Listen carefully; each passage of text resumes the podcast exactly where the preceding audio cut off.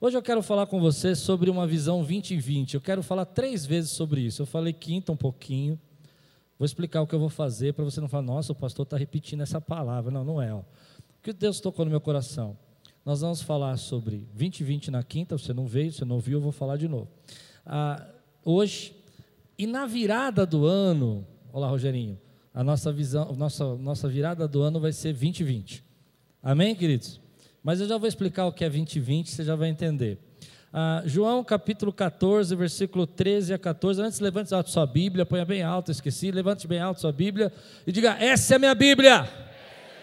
Eu sou. O que ela diz que eu sou. Eu tenho. O que ela diz que eu tenho.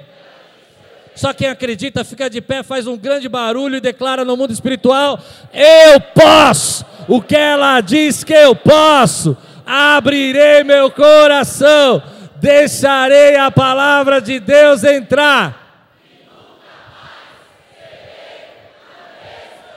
Uh! Aleluia. Prepara aí que nós vamos fazer uma maratona de versículos hoje, amém? João capítulo 14, versículo 13 e 14. Se você está pronto, diga estou pronto. E eu farei o que vocês pedirem em meu nome, para que o Pai seja glorificado no Filho. O que vocês pedirem em meu nome, eu farei. João capítulo 15, versículo 7. João 15, 7. Se vocês permanecerem em mim, e as minhas palavras permanecerem em vocês, pedirão o que quiserem e será concedido. João 16, 24. Uma página para frente. Até agora vocês não pediram nada em meu nome. Peçam e receberão, para que a alegria de vocês seja completa. Diga comigo: peça e receberão. João 16, versículos 26 e 27. Se você está pronto, diga: estou pronto. Nesse dia, vocês pedirão em meu nome. Não digo que pedirei ao Pai em favor de vocês, pois o próprio Pai os ama. Porquanto, porquanto vocês me amaram e creram que eu vim de Deus. Quantos podem dizer amém por isso, querido? Aleluia, vamos orar. Senhor, fala conosco nessa manhã. Traz a tua palavra ao nosso coração, que venha de encontro agora, Pai, às nossas necessidades, em nome de Jesus. Amém. É interessante que as últimas palavras de Jesus em João, a parte que Jesus está ensinando e pregando aos seus discípulos, eu nunca tinha reparado quantas vezes Jesus diz: peça. Peça, peça. Se pedirem meu nome, o Pai vai dar. Se vocês pedirem meu nome, vai acontecer. Eu vou responder. Se vocês permanecerem em mim e pedirem, eu vou fazer. E se vocês guardarem a minha palavra e pedirem, eu vou entregar a vocês. Às vezes nós não entendemos isso, mas o Senhor tem alegria em nos dar. Você pode dizer amém por isso? O Senhor tem alegria em nos presentear. Por isso ele diz: Olha, vocês precisam aprender a pedir. Nós pedimos porque sabemos que precisamos dele. É por isso que nós pedimos. Nós pedimos porque sabemos que não temos autossuficiência, não somos capazes de nos resolver sozinhos, mas somos filhos. E como filhos nós podemos pedir.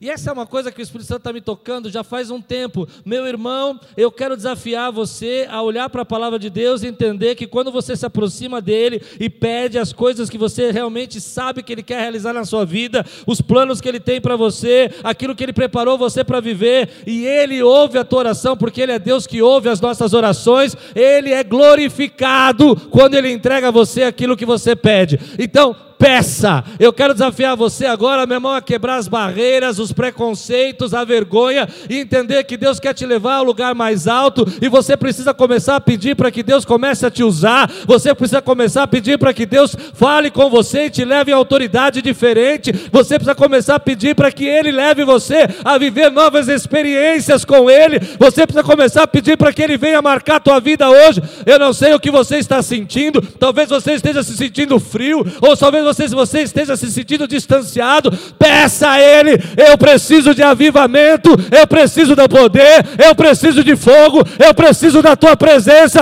eu preciso ser fortalecido. Peça!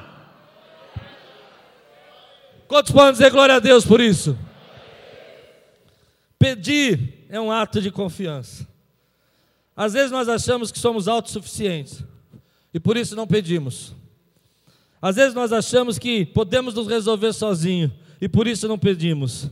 É um grande erro, querido, um cristão não acreditar que Deus nos dará coisas boas. É um grande erro. Olha comigo, Mateus, hoje eu vou ler muitos textos. Mateus capítulo 7, versículo 9 a 11. Esse mesmo texto, deixa eu te explicar, ele é também escrito em Lucas. Só que em Lucas, ele fala sobre peça ao Pai e ele lhe dará o Espírito. Mas Mateus não traduziu assim. E é interessante que algumas pessoas vão dizer: ah, mas então a Bíblia está errada, porque é, é, é para pedir só o Espírito. E eu acredito que os dois escritores dos evangelhos, eles tiveram uma visão ampla do que Jesus estava dizendo. Olha o que diz Mateus capítulo 9, vers... capítulo 7, versículo 9 a 11. Qual de vocês, se seu filho pedir pão, lhe dará uma pedra? Ou se pedir peixe, lhe dará uma cobra? Se vocês, apesar de serem maus, sabem dar boas coisas aos seus filhos, quanto mais o Pai de vocês, que está nos céus, dará coisas boas aos que lhe pedirem. O que eu entendo é que Deus quer nos abençoar espiritualmente e quer nos abençoar fisicamente também. Você pode dizer amém por isso? E quando Lucas está traduzindo esse texto, ele está dizendo: olha, peça o Espírito. Mas quando Mateus está também traduzindo esse texto, ele está dizendo: Deus tem coisas boas para você. Você pode dizer amém? Você consegue entender a amplitude do que Deus quer fazer na tua vida? Ele te trouxe aqui para tocar você no seu espírito, mas também te trouxe aqui para abençoar a tua casa, a tua família e tudo que você põe às mãos. Ele quer tocar você espiritualmente, mas também quer tocar você fisicamente. Ele quer que você seja uma pessoa renovada, feliz. Ei, depressão, saia em nome de Jesus, porque o meu Pai tem coisas boas para me dar. Tristeza, saia em nome de Jesus, porque o meu Pai tem coisas boas para me dar. E o Espírito veio me fazendo pensar: o que, que você pediria nesse aniversário para Deus? Que, que você pediria para Deus fazer na sua vida, no seu aniversário de igreja? Talvez Ele quer te levar a águas profundas e seja o momento de você se conectar com aquilo que Ele pôs dentro do seu coração, com aquilo que você sente dentro de você, com aquilo que Ele quer fazer. E você precisa começar a pedir: Senhor, eu quero agora receber autoridade nova. Eu quero chegar a momentos da minha vida com experiências novas. Eu cansei de ficar desse jeito. Eu cansei de ser apático. Eu cansei de estar frio. Eu vou receber avivamento esse ano, agora, em nome de Jesus. Quantos podem levantar sua mão e dizer assim: Eu estou pronto? Levante sua mão e diga: Eu estou pronto para pedir o que o Espírito Santo me quer dar. Você precisa entender o que você está orando. Levante sua mão mais uma vez agora, porque isso é muito sério. Eu sinto a presença de Deus aqui. Nós estamos liberando. Diga assim: Eu estou pronto para me conectar espiritualmente o que o meu Pai, meu Deus, meu Senhor quer fazer. Eu estou pedindo a tua vontade. Dê um grande glória a Deus, meu irmão. Tão, tão profunda, nós sabemos a palavra, nós conhecemos a Bíblia, mas nós não conhecemos o que Deus quer fazer conosco. O texto que eu li semana passada Marta tinha um conhecimento profundo sobre a ressurreição do último dia. Lembra? Você estava aqui? Ela chegou e falou assim: Senhor, eu sei que o meu irmão vai ressuscitar no último dia. Isso era conhecimento. Mas ela não tinha clareza do que Deus queria fazer naquele momento. E às vezes nós temos o conhecimento profundo dos textos bíblicos, mas não temos a fé do que Deus quer fazer na nossa vida hoje. Não, você não entendeu o que eu disse. Nós conhecemos a palavra e sabemos que Ele é poderoso para ressuscitar, nós sabemos que Ele é poderoso para transformar vidas, nós sabemos que Ele é poderoso para quebrar cadeias, nós sabemos que Ele é poderoso para trazer avivamento, e nós podemos recitar vários versículos a respeito disso, mas nós não acreditamos que Ele possa fazer isso na nossa vida. E eu vim aqui dizer para você que nesse aniversário, peça, peça, pedir e dar-se-vos-á. Você pode dizer amém, querido? Eu vou dizer para você a minha experiência.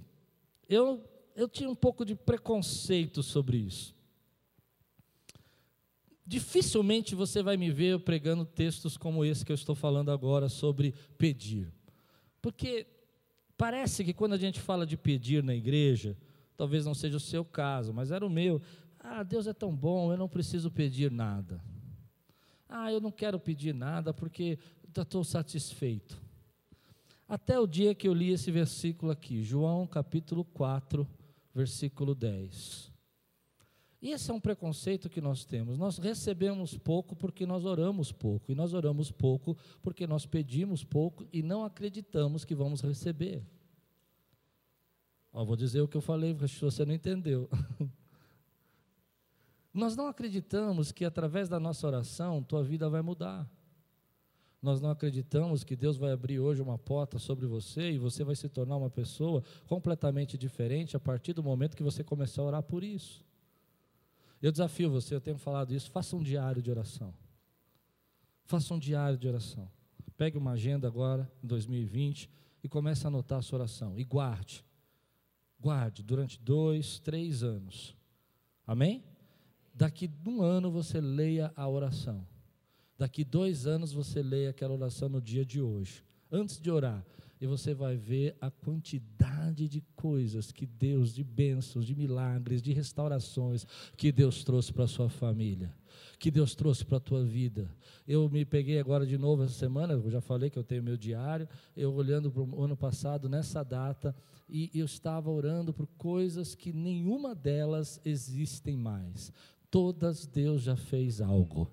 Você pode dizer amém? Eu fiquei sem chão, porque eu falei, eu não tenho nada para orar sobre isso, eu só tenho que agradecer. Mas olha por que, que a gente não pede. Olha o que Jesus diz aqui em João capítulo 4, versículo 10. Se você soubesse quem eu sou, essa é a frase que Jesus vai usar. Jesus respondeu: Se você conhecesse o dom de Deus e quem é que está lhe pedindo água para beber, olha o que Jesus diz: Você pediria e ele lhe daria água. Jesus olha para a mulher de Samaria e fala assim: Olha, se você soubesse quem eu sou, se você soubesse quem está falando com você, você pediria e eu lhe daria água viva. Pede quem sabe quem Ele é. Pede quem conhece a glória dele. Pede quem entende que Ele é poderoso. Pede quem quer viver novas experiências com Ele. E eu não estou dizendo para você pedir coisas materiais agora. Eu estou dizendo para você que Deus quer fazer coisas espirituais na sua vida. E Deus quer derramar sobre você um renovo, poder. Você crê nisso? Ele quer abrir o seu entendimento, coisas que você não consegue enxergar, coisas que você não consegue ver. E para isso você precisa começar a orar por você, dizer: Deus, eu estou pronto para receber visitações novas, batismos novos, revelações novas, orações em línguas novas eu quero receber idiomas novos, eu quero falar coisas que eu nunca falei na minha vida, porque eu estou pedindo, porque eu sei quem tu és. Pede aquele que sabe quem ele é. Se você me conhecesse, pediria água viva.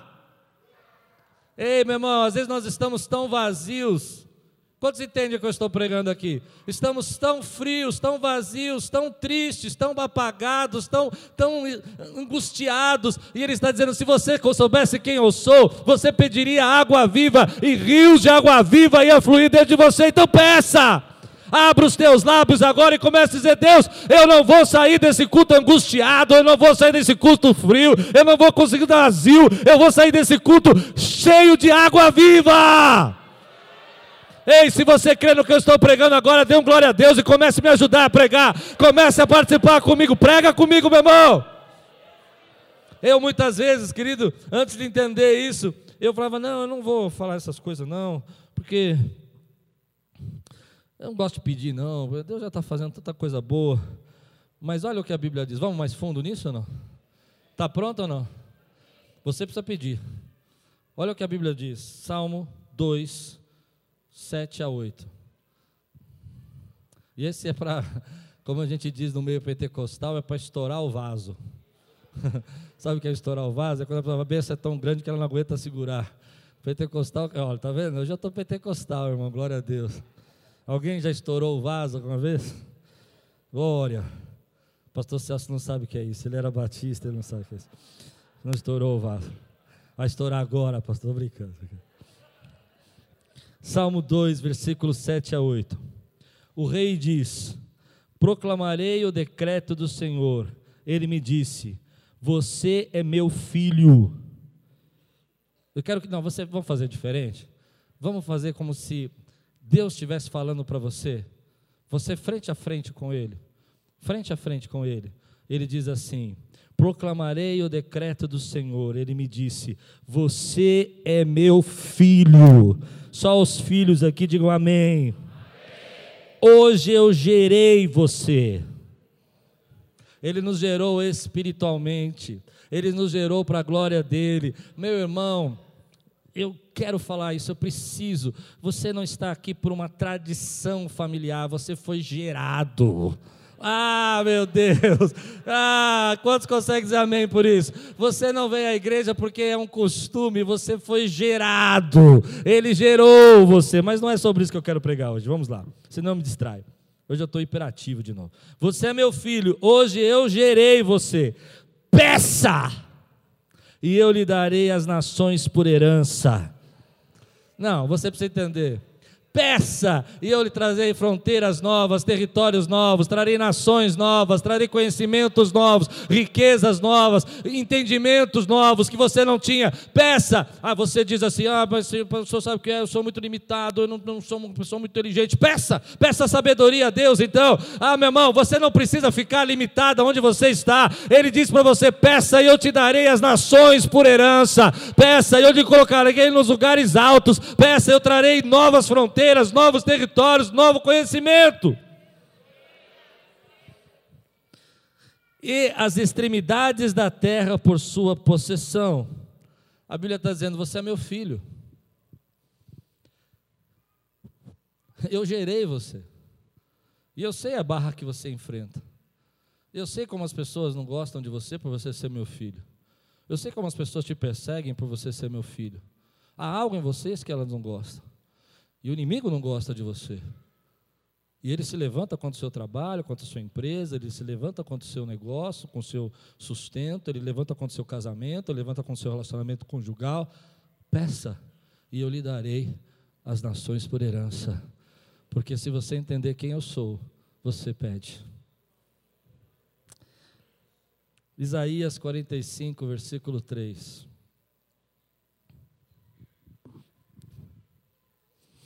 Isaías 45, versículo 3. Darei a você os tesouros escondidos e as riquezas encobertas, para que você saiba, para que você saiba que eu sou o Senhor, o Deus de Israel, que chama pelo seu nome. Darei a você os tesouros escondidos em regiões secretas.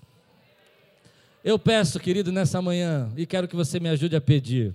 Porque assim eu entendi que Deus falava comigo e assim eu entendi que era a mensagem de hoje. Eu peço que milhões de pessoas sejam impactadas pelas nossas vidas. Eu peço que pessoas sejam curadas, restauradas e casamentos e famílias sejam fortalecidas nesse lugar. Eu peço, querido, para que os dons e ministérios que estão derramados aqui sobre a minha frente seja derramado sobre você e você seja alinhado ao propósito que Deus tem e ao destino que Deus tem na tua vida. Eu peço que Deus avive o seu coração. Olha para mim. Eu peço que você olhe para mim agora e entenda que Deus está falando com você. É tempo de você viver o sobrenatural de Deus. Quantos podem dizer amém por isso? Nós às vezes não entendemos que nós não pedimos porque a nossa visão é muito pequena. Eu não sei se isso faz sentido para você. Mas vamos. Ah, eu esqueci de mandar isso, que pena. Esqueci. Tem alguém no telão aí, não, né? Ah, que pena. Eu ia fazer um teste de visão com vocês. É, eu ia pôr no telão. Sabe aquele que você vai no oculista? Vê se vocês acham aí no telão para mim aquele teste de visão. Eu achei, mandei, esqueci de mandar. Sabe aquele que você vai no oculista que tem A, C, D, E e tal? Eu queria ver se vocês estavam enxergando bem. Quando você coloca aquele teste de visão aqui, eles vão, eles vão conseguir, já já eles conseguem. Aquele que tem A, C, D, mas tem que ter uns numerozinhos do lado. Ah, quando você coloca o teste de visão assim na tela, você vai vendo aqui do lado tem uns numerozinhos. Tem 20 por 200, 20 por 80. Já viu isso? E quando você chega, eles vão conseguir achar. Vê aí onde tem os numerozinhos, 20 por 80, me ajuda. E quando chega na visão perfeita, né, numa normal, do lado do A, B, C, D, F, G, tem o 20 barra 20. A visão perfeita é 20 barra. É, isso aí. É, mas esse está com grau, tem que ser o que está o 20 20. Eu tenho um aqui, eu te mando depois. Você vai achar um aí. Procura um que está com a, a, O nome do, do, do cientista que inventou isso é Nelson, se não me engano ele criou uma tabela para mostrar o que é uma visão perfeita. E nessa tabela ele colocou o seguinte: ah, quando a pessoa tem uma visão 20-20 de amplitude, de dimensão, é porque ela enxerga perfeitamente. O que o Espírito Santo tem falado no meu coração é que o ano que vem é um ano de 2020. É o ano da gente ter uma visão perfeita do que Deus quer realizar na nossa vida do que Deus quer fazer na nossa vida. Às vezes nós não pedimos porque nós não enxergamos. Aê, garota. É, esse também. Eu vou mandar o meu para você. Eu vou mandar o meu. Aqui, ó. É que esse está com, com tabela de numérica. Ali, do lado de lá. Tá vendo ali, ó? 20 barra 200. Isso, 20 barra 25. Tá vendo a lista vermelha? Isso, parou aí, parou aí. 20, 20. Entendeu não? Se você enxerga essa linha que é a barra vermelha, é que a sua visão é normal. Volta lá para o normal lá, volta lá. Volta para o tamanho normal, isso. Bom, beleza. Você consegue chegar ao D, E, F, P, O, T, E, C? Consegue? Não? Sem óculos, não. Com óculos, sim. Ok. 2020 é o ano de você ter uma visão perfeita, meu irmão, de você enxergar o sobrenatural de Deus na tua vida, de você enxergar aquilo que você não podia ver, de você entender o que Deus quer fazer na sua vida uma visão plena, não uma visão míope acerca de você, não uma visão embaçada do que Deus quer fazer. Às vezes nós não pedimos porque nós temos uma visão embaçada dentro de nós. O que eu quero falar agora é de uma visão espiritual. Aquilo que você vê em suas vistas naturais não são aquilo que a visão espiritual quer revelar a você. Deixa eu explicar. Às vezes nós estamos olhando as nossas circunstâncias, nós estamos olhando os nossos problemas, a nossa visão natural está dizendo que as coisas não vão sair de dentro de nós, mas dentro de nós nós temos uma visão espiritual. Você começa a enxergar dentro de você que coisas novas vão fazer. Ninguém entende o que você vai estar vendo, ninguém entende por que, que você continua acreditando, mas dentro de você os olhos do seu coração foram acesos, disse Paulo. Eu oro para que os olhos do coração deles sejam iluminados e eles começam a enxergar coisas que eles não podiam enxergar, eles começam a ver tesouros escondidos no lugares ocultos. Não, você não entendeu o que eu estou pregando agora, preste atenção. Você começa a ter uma visão de enxergar coisas ocultas que são tesouros preparados por Deus. Os tesouros não ficam postos às postas, o tesouro não fica jogado nas ruas, o tesouro não fica no chão, tesouro fica em lugar oculto, tesouro fica em lugar escuro. E Deus diz para você: Eu trarei tesouros ocultos, lugares escondidos, tesouros das trevas, porque eu vou lhe dar a você uma visão 2020, onde você vai poder ver aquilo que estava oculto na sua vida, aquilo que você não podia enxergar. Então peça. Então peça. Eu só consigo enxergar. A Bíblia diz: Eu vou trazer a vocês tesouros ocultos. Tesouros, em algumas versões, das trevas, de lugares escuros. E você às vezes entra em lugares escuros, a sua visão não consegue enxergar, seus olhos ficam um tempo para conseguir acostumar. Mas o que Deus está dizendo para nós é que há tesouros que você não consegue enxergar com seus olhos naturais, mas Ele vai derramar sobre você uma visão que você vai enxergar os tesouros que estão ocultos aos seus olhos naturais, mas que você vai ver com seus olhos espirituais os tesouros das trevas, os tesouros ocultos. O que a Bíblia está dizendo para nós é que nós estamos vivendo, querido, estamos caminhando e nós não conseguimos enxergar que Deus tem coisas para nós em lugares ao nosso redor. Eu não sei se você já passou por isso, mas às vezes você acorda de madrugada e você quer ir ao toalete e você não quer acender a luz. E aí você vai meio que tateando assim, né? Eu tenho uma técnica para isso. Eu ponho a mão na quina da parede, eu vou me, guiando nas quinas da parede para não acordar a Lupe. Mas é interessante que você sabe mais ou menos o que está ali, porque você conhece aquele lugar. Mas você não conhece as coisas que ficaram caídas ou que você mudou daquele lugar. O que Deus está dizendo para nós é que às vezes nós estamos caminhando, andando, vivendo a nossa vida e parece que está tudo obscuro, que está tudo em trevas, que a nossa fase, e é isso que as nossas vistas naturais enxergam, é que não há bênçãos ali. Talvez seja esse o momento da sua vida. Quantos conseguem entender o que eu estou dizendo? Seja o momento da sua vida que você não tenha nem força para pedir, porque você não enxerga nada. Não, você não está entendendo o que eu estou pregando. Você não tem força para pedir porque você não consegue ver o que Deus está pronto para fazer. Mas mesmo que você esteja no momento da sua vida que parece que tudo está oculto, tudo está em trevas, tudo está obscuro, tudo está trancado, Deus tem tesouros aí para você, nessa fase da sua vida. Deus tem respostas para você.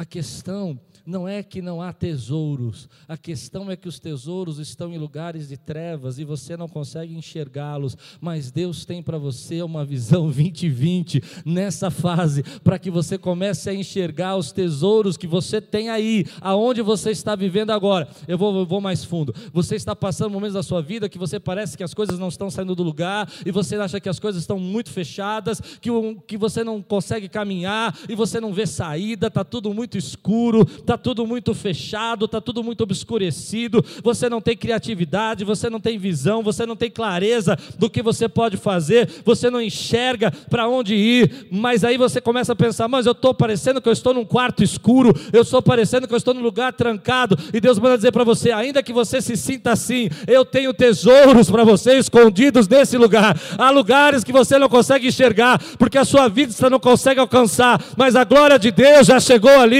e ela consegue iluminar todo lugar escuro, e é nesse lugar que você vai ver os tesouros ocultos de Deus. Por isso, você precisa de uma visão 2020, meu irmão. Peça a Ele. Se você recebe essa palavra, dê um glória a Deus aqui. Recebe, meu irmão. Já passei por isso. Passei por momentos na minha vida onde parecia que não tinha outra outra coisa para fazer. A vida não ia mudar, os problemas não vão ser diferentes, não tem mais ânimo para lutar, tudo parecia muito obscurecido, não tinha clareza de visão. Mas Deus, Ele vem no nosso coração e fala assim: Ei, eu vou te dar uma visão sobrenatural. Uma visão que não é a visão das suas vistas, mas é uma visão espiritual, para que você consiga enxergar os tesouros escondidos nas trevas, ocultos, mas que eu já separei para você. Eu vou trazer uma visão. E aí é muito forte, porque nós temos a visão de enxergar a vista, né, dos nossos olhos. Eu vejo aqui um, um equipamento, eu vejo uma planta, eu vejo você, mas eu tenho uma outra visão dentro de mim. E a visão dentro de mim é mais poderosa do que a visão que eu vejo por fora. Vou explicar. Vou explicar. Às vezes por fora, as pessoas chegam para você e elas parecem muito sua amiga mas dentro de você você enxerga que ela não é bem sua amiga. Já aconteceu com vocês? Porque a visão de dentro é mais poderosa do que a visão de fora. Ah, você não está comigo? Quem está comigo aqui, diga amém. Às vezes você está olhando para a tua vida hoje e a sua circunstância, ela parece desse jeito. Aos olhos das pessoas, não nada mudou, a vida parece trancada, a vida parece obscurecida. Mas dentro de você, você já começa a ver claramente que Deus está começando a responder às suas orações. Porque a visão que você tem dentro de você é mais poderosa do que as vistas de você. Eu não sei se faz sentido o que eu estou dizendo aqui. Dentro de você, você tem uma empresa. Dentro de você, você tem uma restauração para a tua família em 2020. Das suas vistas, você tem uma conta vermelha. Consegue entender, né? Você tem uma conta bancária vermelha, mas dentro de você você tem uma empresa, dentro de você você é um, um chefe para muitos profissionais, dentro de você você é a resposta de oração de alguém. Quem pode dizer amém por mim? Me ajuda a pregar, meu irmão. Há uma igreja aqui hoje avivada, meu irmão. O que eu estou dizendo é que a visão que você tem dentro de você é mais poderosa do que as suas vistas. Dentro de, de, mim, eu vejo já as 10 mil pessoas. E quando aquelas crianças começaram a falar, eu falei, elas estão vendo. Mas nas minhas vistas, eu sei que aqui não tem 10 mil pessoas. Dá para entender o que eu estou dizendo ou não? Mas a visão que está dentro de mim é mais poderosa do que as minhas vistas. Porque a Bíblia diz que nós não somos guiados por vistas, mas somos guiados pela fé. Não é as vistas que nos guiam, é a fé. E a fé é a visão das coisas, a certeza das coisas que não vemos, mas que esperamos. Então você não vê por vista, mas você vê por fé. Então Deus vem e fala assim: Ei, sabe por que você não pede? Porque a sua visão dentro de você, hum, você não acredita nela. Você não acredita que Deus quer levantar você como pastor, você não acredita que Deus quer levantar você como pregador. Eu não sei se eu estou pregando para alguém agora mas dentro de nós, a visão que nós temos dentro de nós, ela é poderosa. E dentro de nós tem respostas para problemas dessa sociedade, dentro de nós tem respostas para as famílias, dentro de nós tem uma angústia, é uma visão de que nós precisamos fazer para os órfãos, o que nós precisamos fazer para as viúvas, e é essa visão que Deus quer conectar você, Ele quer alinhar essa visão que você tem dentro de você, e quer dizer para você: peça e eu te darei as nações por herança. Eu peço a visão que Deus colocou dentro de mim, porque Ele tem tesouros escondidos que eu ainda não enxerguei. Eu não sei se essa pregação está confusa para você, mas é o que Deus tem falado no meu coração. Quírios, há tesouros, e eu vim aqui para falar isso para você. Há tesouros escondidos para você. Talvez as pessoas tenham te abandonado, talvez as pessoas tenham te traído, mas o seu destino não acabou dentro de você, a visão de Deus é mais forte do que aquilo que tentaram derrubar você. E você não pode parar. Você crê nisso que eu estou dizendo? Dentro de você.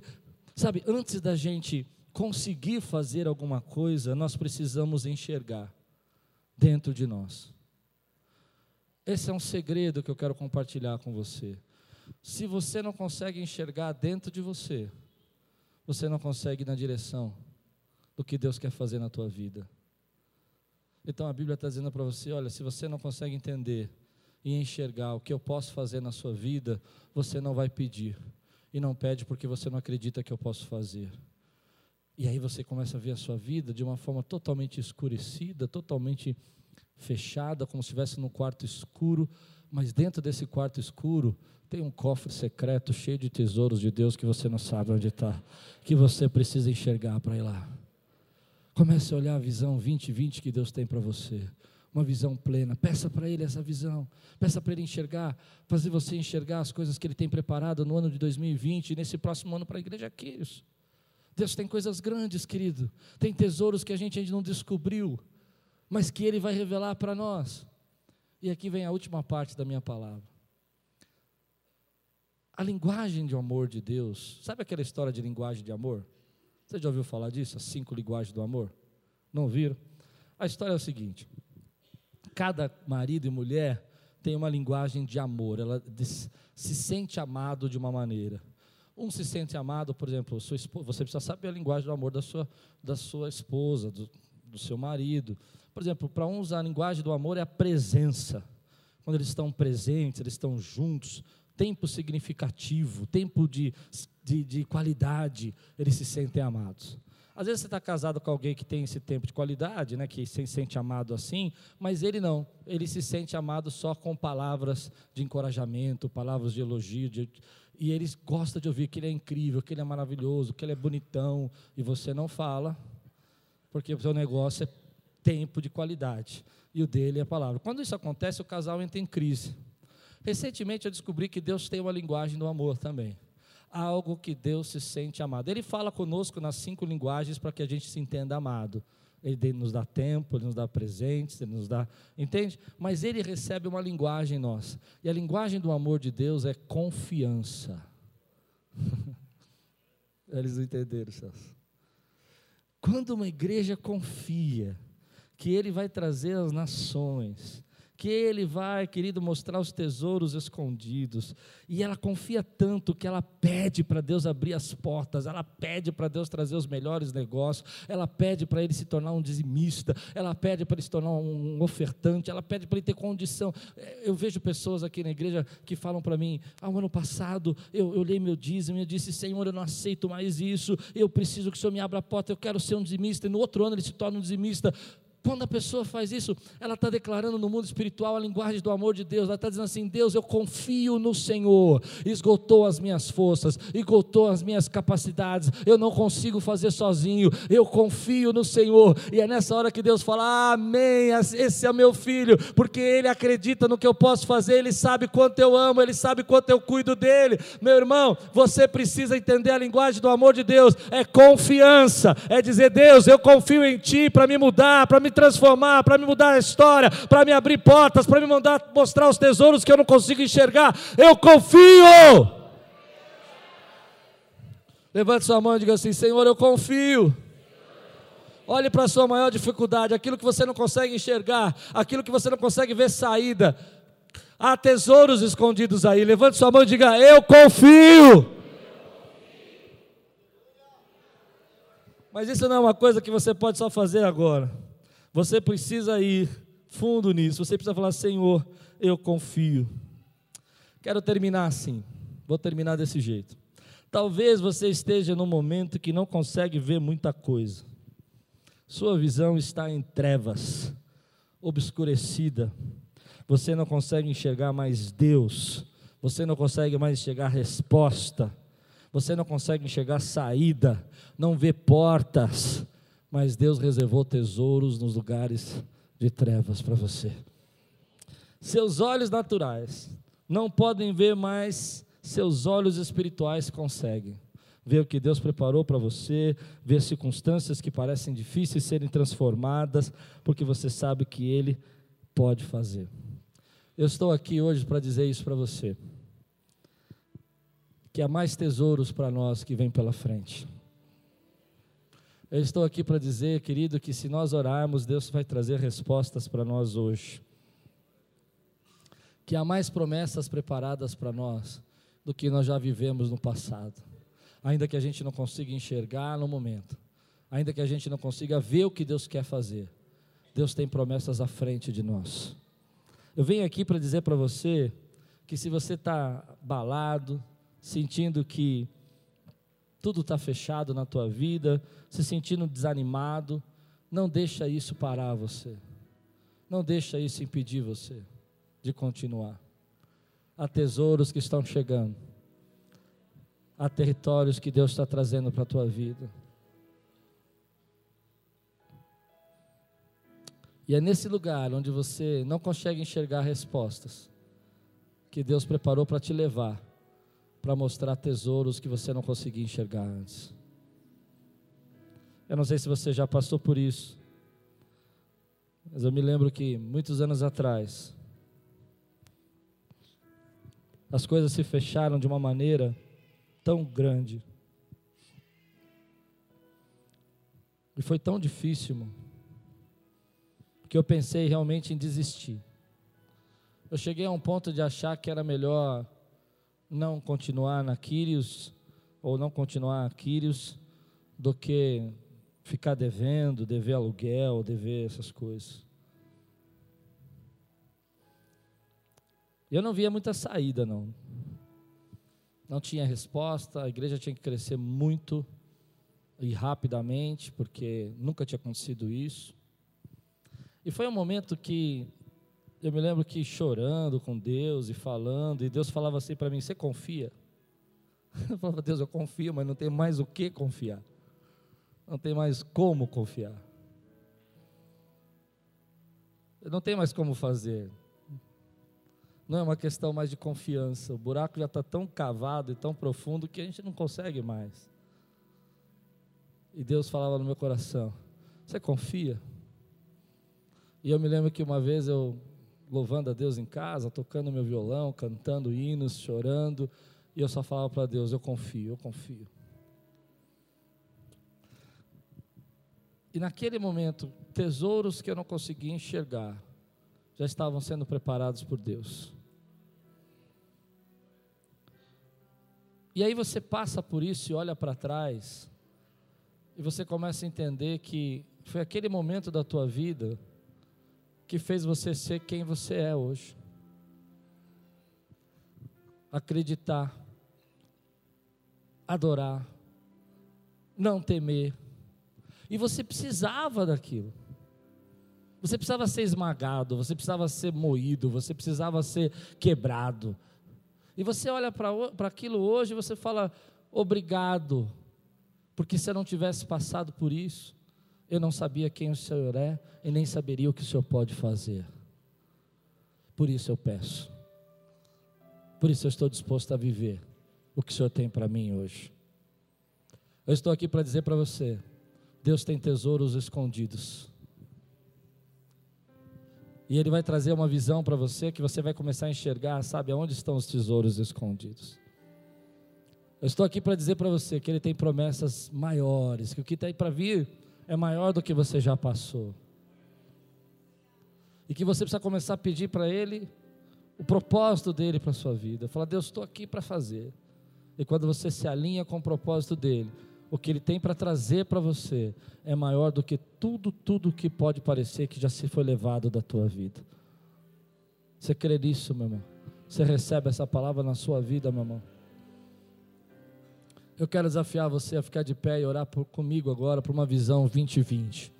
Uma visão clara, uma visão plena, uma visão perfeita de filho, uma visão perfeita de que Deus tem promessas ainda que vão chegar na tua vida e que Ele não parou de prometer, Ele não parou de fazer. Eu não sei quantos estão aqui hoje passando por um momento muito difícil da sua vida, e eu venho falar disso para você. Aí nesse lugar escuro, que você não enxerga saída, Ele preparou para você as suas bênçãos, tesouros escondidos nas trevas tesouros que você não podia enxergar porque estava oculto para você. Quantos recebem essa palavra hoje na sua vida? Levante sua mão. Diga assim: Senhor, eu quero ter uma visão perfeita dentro de mim do que o Senhor quer fazer do que o Senhor quer fazer na minha vida. Eu quero enxergar os meus dons, o meu propósito. Eu quero enxergar os objetivos, os tesouros que estão ocultos serão revelados.